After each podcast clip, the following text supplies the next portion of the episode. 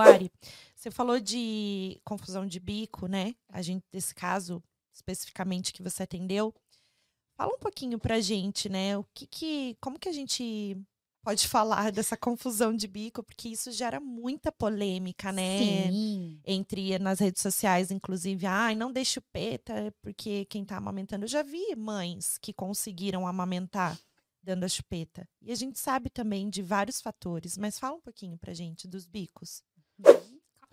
Então, assim, Nana, a gente precisa entender que é, a amamentação e o bico artificial, eu sempre brinco que são coisas que não caminham na mesma velocidade e que elas não vão para o mesmo sentido. Não existe nenhum momento da nossa amamentação que se a gente colocar uma chupeta ou uma mamadeira ou um intermediário, né, o que é o protetor de seio, também conhecido como bico de silicone, é, não vai trazer nenhum impacto para a nossa amamentação. Existem famílias que optam, sabendo de todos os riscos, em manter o uso da chupeta. Né? É, mas a gente percebe que é aquela criança que logo rejeita o peito e desmama. E aí a gente percebe assim a fala: "Ah, mas ele parou de mamar porque foi reduzindo, não foi querendo mais". Não, a própria chupeta fez isso por ele. Tá? Então, a confusão de bicos não existe uma idade certa em que ela vai acontecer. Então, não existe um momento seguro da nossa amamentação para a gente colocar um bico artificial e que está tudo bem.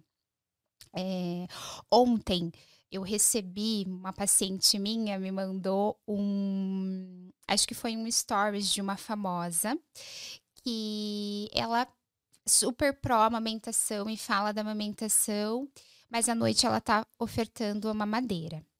E aí, ela, no dia seguinte, colocou uma caixinha de perguntas perguntando assim: Pessoal, tô um pouco preocupado, isso acontece com vocês? Porque, tipo assim, durante a noite, o meu bebê mama bem quando eu ofereço o peito. Só que durante o dia, quando ele tá mais ativo, mais acordado, tipo, ele empurra, se joga para trás, às vezes é, começa a lamber e faz uma cara feia. Isso é o sinal primário da confusão de bicos.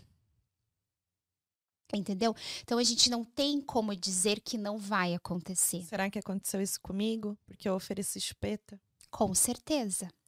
Né? Então, assim, ai, é, recentemente, vou trazer aqui mais um outro caso. Eu atendi uma mãe super bem resolvida, bebê de três meses, e ela diz assim: Ari, eu coloquei a chupeta desde o primeiro dia que ele nasceu, lá na maternidade, porque eu disse assim: eu quero dormir e eu escolhi ter saúde mental. E tá tudo bem. Se você tá feliz com isso, eu vou estar feliz porque você está feliz. Só que eu trabalhei com ela todos os riscos e os impactos que isso estava trazendo. E ela falou assim: Tiari, eu, eu, eu procurei você porque foi isso eu, meu leite está acabando. Eu falei, como assim teu leite está acabando? Ela falou, então, ele mama, se joga para trás, grita, chora, chora, chora, ele não aceita e eu tô desesperada. Confusão de bicos. E o porquê que esse é um bebê que começou a ganhar muito peso no, no, primeiro mês, depois no segundo mês ganhou mais ou menos e no terceiro mês ele perdeu muito peso? Porque quem usa chupeta desoportuniza o bebê a livre demanda. Quem usa chupeta não faz livre demanda. Porque pensa, a chupeta promove uma sucção não nutritiva que relaxa, tranquiliza, acalma o bebê. E se o seu bebê está calminho, você vai achar que ele está com fome, Nanda? De forma nenhuma. Porque a gente pensa assim: quando ele tiver com fome, ele vai acordar, vai chorar, vai despertar. Não, ele está sendo acalmado e tranquilizado pelo bico artificial. Então, assim, eu, eu, eu respeito as minhas famílias que decidem manter o uso, mas elas sabem e são cientes de todos os impactos que isso traz de forma negativa para a amamentação. É uma mãe que vai ter uma redução na produção, é um bebê que vai desmamar de forma precocemente, aí você vai se culpar depois, porque você vai falar: por que, que eu fiz isso? Eu não precisava. Existem outras formas da gente tranquilizar um bebê sem precisar usar chupeta. Existe uma outra forma da gente tranquilizar um bebê e fazer com que ele tenha um sono é, bom, um sono legal, é, sem ofertar a mamadeira à noite para ele dormir mais tempo, ele só precisa mamar bem. Ele só precisa estar num processo bom de amamentação e que tudo vai fluir muito bem. E essa mãe conseguiu tirar a chupeta? Conseguimos tirar a chupeta. Além da chupeta, esse bebê tinha um, uma alteração do freio lingual que ninguém havia percebido. Então, o que, que aconteceu? Ganhava-se muito peso no início e começou a reduzir a produção pelo uso da chupeta e pela alteração do, do, do, freio.